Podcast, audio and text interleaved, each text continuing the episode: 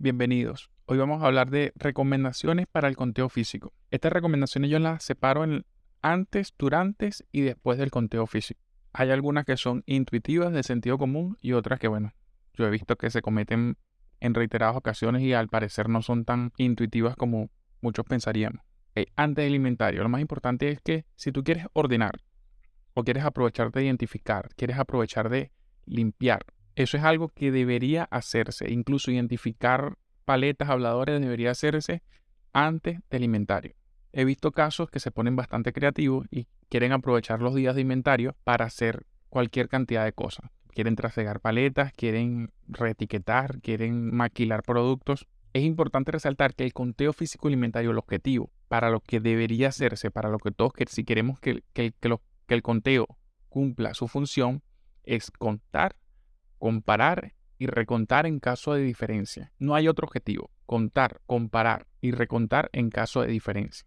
Obviamente, si en, el trayecto o en la marcha del inventario del conteo físico nos encontramos con una paleta mal armada, material mal identificado, alguna caja, algún producto golpeado en mal estado, obviamente que hay que tomar acción, pero lo importante es entender que no es el objetivo principal del conteo físico antes del conteo físico, antes del inventario, también hay que determinar exactamente eso que mencioné anteriormente. ¿Qué vamos a hacer en caso de? O sea, ¿qué se va a hacer en caso de que se consiga una paleta mal armada? ¿Qué se va a hacer en caso de que se consiga alguna caja vacía, que se consiga algún objeto extraviado?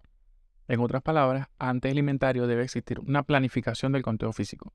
Todo esto va incluido dentro de la planificación que vamos a hacer en caso de. También se tiene que incluir la metodología que se va a utilizar mira, no vamos a dividir en tantos equipos, vamos a comenzar el conteo por este pasillo, por este tipo de productos, por esta familia de productos.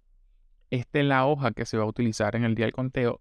Importante que antes del inventario ya el personal conozca la herramienta con la que se va a levantar el inventario físico y cómo debe ser llenada. Aunque igual el día del inventario se puede hacer una pequeña introducción, pero si es posible tenerla mucho antes, también funciona y agrega bastante valor. Normalmente cuando hacemos un conteo físico hay colaboradores de otras áreas que participan en el conteo físico de nuestro inventario.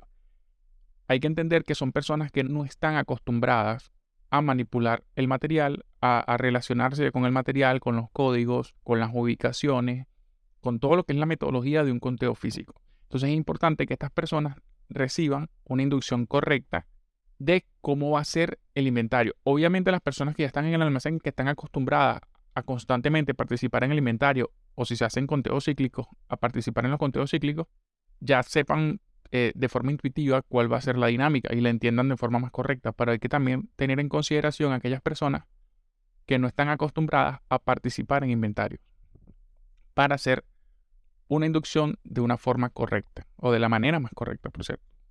Ok, esta tal vez es súper obvia, pero no está de más mencionarla, que es programar el día del conteo entendiendo que cuando se va a realizar el conteo físico no deberían haber operaciones abiertas, no deberían haber pedidos en tránsito, no deberían, no se debería estar despachando durante ese momento o ese tiempo en el que se está haciendo el conteo físico. Si quedan pedidos en tránsito, hay que evaluar la posibilidad de si se pueden devolver, puedes hacer ese pedido, se puede realizar el conteo y luego posteriormente volver a hacer el picking, dependiendo del volumen de trabajo que sea. Si se llegó el día y hay un pedido en tránsito, bueno, se, buscará la manera de no considerar ese pedido en, el inventario dependiendo de, la etapa del ciclo en el sistema en el que se encuentra en ese momento. Pero lo ideal es que no hayan pedidos en tránsito ni abiertos para ese momento. Si ya se tiene eh, una estimación de inventarios anteriores, entonces es mucho más sencillo estimar cuánto va a durar el inventario. Pero hay que ser bastante holgado, lo más que nos permita, entendiendo que cada día es dinero que la empresa deja de percibir y facturar. Pero es muy importante que el conteo físico se haga de la forma correcta. Por eso, antes del inventario, es importante determinar de la forma más precisa posible, con inventarios anteriores o con una buena estimación por parte de un ingeniero de método, por parte de alguna persona de procesos, cuánto podría tardar el inventario. De manera que no se haga de manera apresurada. Ok, ahora vamos a la parte durante el inventario. Esta, recomendación es un poquito polémica porque entendemos que en la mayoría de las empresas pymes que, que funcionan en los países latinoamericanos hay escasez de personal. Pero hay que entender que el conteo físico alimentario también es una auditoría. Y lo ideal es que la persona que es responsable, que maneja el sistema donde se generan los movimientos de nuestro inventario, no participe activamente en el levantamiento del inventario. Podría apoyar en otras áreas del inventario si tenemos una mesa técnica, si tenemos un área de consulta, pero no debería participar activamente en el levantamiento físico del inventario, ya que por experiencia he visto personas que modifican sobre la marcha el inventario no con mala intención, no con fines de, perjudicar a la empresa, sino por miedo a que, mira, tengo esta diferencia porque a lo mejor se le olvidó registrar una salida, registrar una nota de entrega y sale corriendo y la registra. Por experiencia, lo más recomendable es que esta persona no participe activamente en el levantamiento del inventario y que obviamente la persona que compara y cruza las diferencias del inventario tampoco sea esta misma persona. Durante el inventario, eh, la buena práctica dice que deberían ser tres conteos en caso de que exista una diferencia. O sea, se, se realizan los dos primeros conteos. Las cantidades que coincidan se colocan tal cual en el, eh, se ingresan tal cual en el sistema y aquellas que tengan diferencias se realiza un tercer conteo. Si este tercer conteo coincide con alguna de las dos cantidades anteriores, se toma esa cantidad. Si no coincide ninguna de las tres, bueno, ahí sí se hace una auditoría del, del artículo que se está contando. Importante que estas tres personas o estos tres conteos, mejor dicho, sean realizados por personas distintas, por personas diferentes. Volvemos al tema de los recursos y la disponibilidad en el almacén. Esta práctica a veces no se hace precisamente por disponibilidad y tiempo y porque no hay la cantidad de personas para hacer los tres conteos, pero es lo mejor. ¿Por qué? Por dos razones. La primera es por los sesgos que tenemos todas las personas a mí me ha pasado, y no sé si a otras personas le ha pasado, pero me ha pasado muchísimo, que una persona puede contar 10 veces una paleta y cuenta lo mismo, y está mal. Y viene otra persona y cuenta otra cantidad y tal vez también esté mal.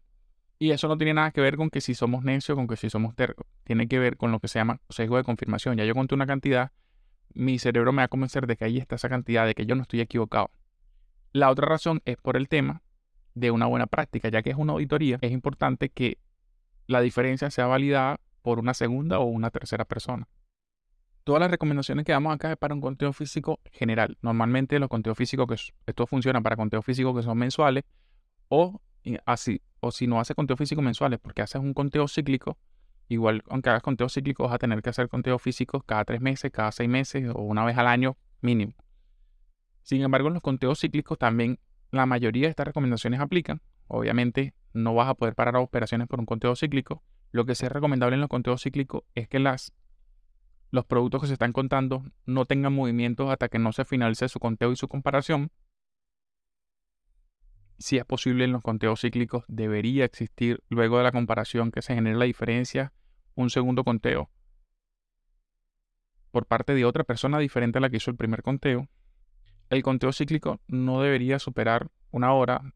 La cantidad de productos deberían dar para que se cumpla por lo menos en una hora, en menos de una hora, el, conteo y la comparación.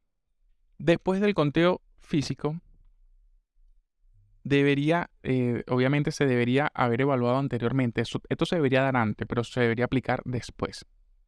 La evaluación debería hacerse antes de qué tal vez podría estar generando tantas diferencias en nuestro inventario, qué procedimiento podemos mejorar.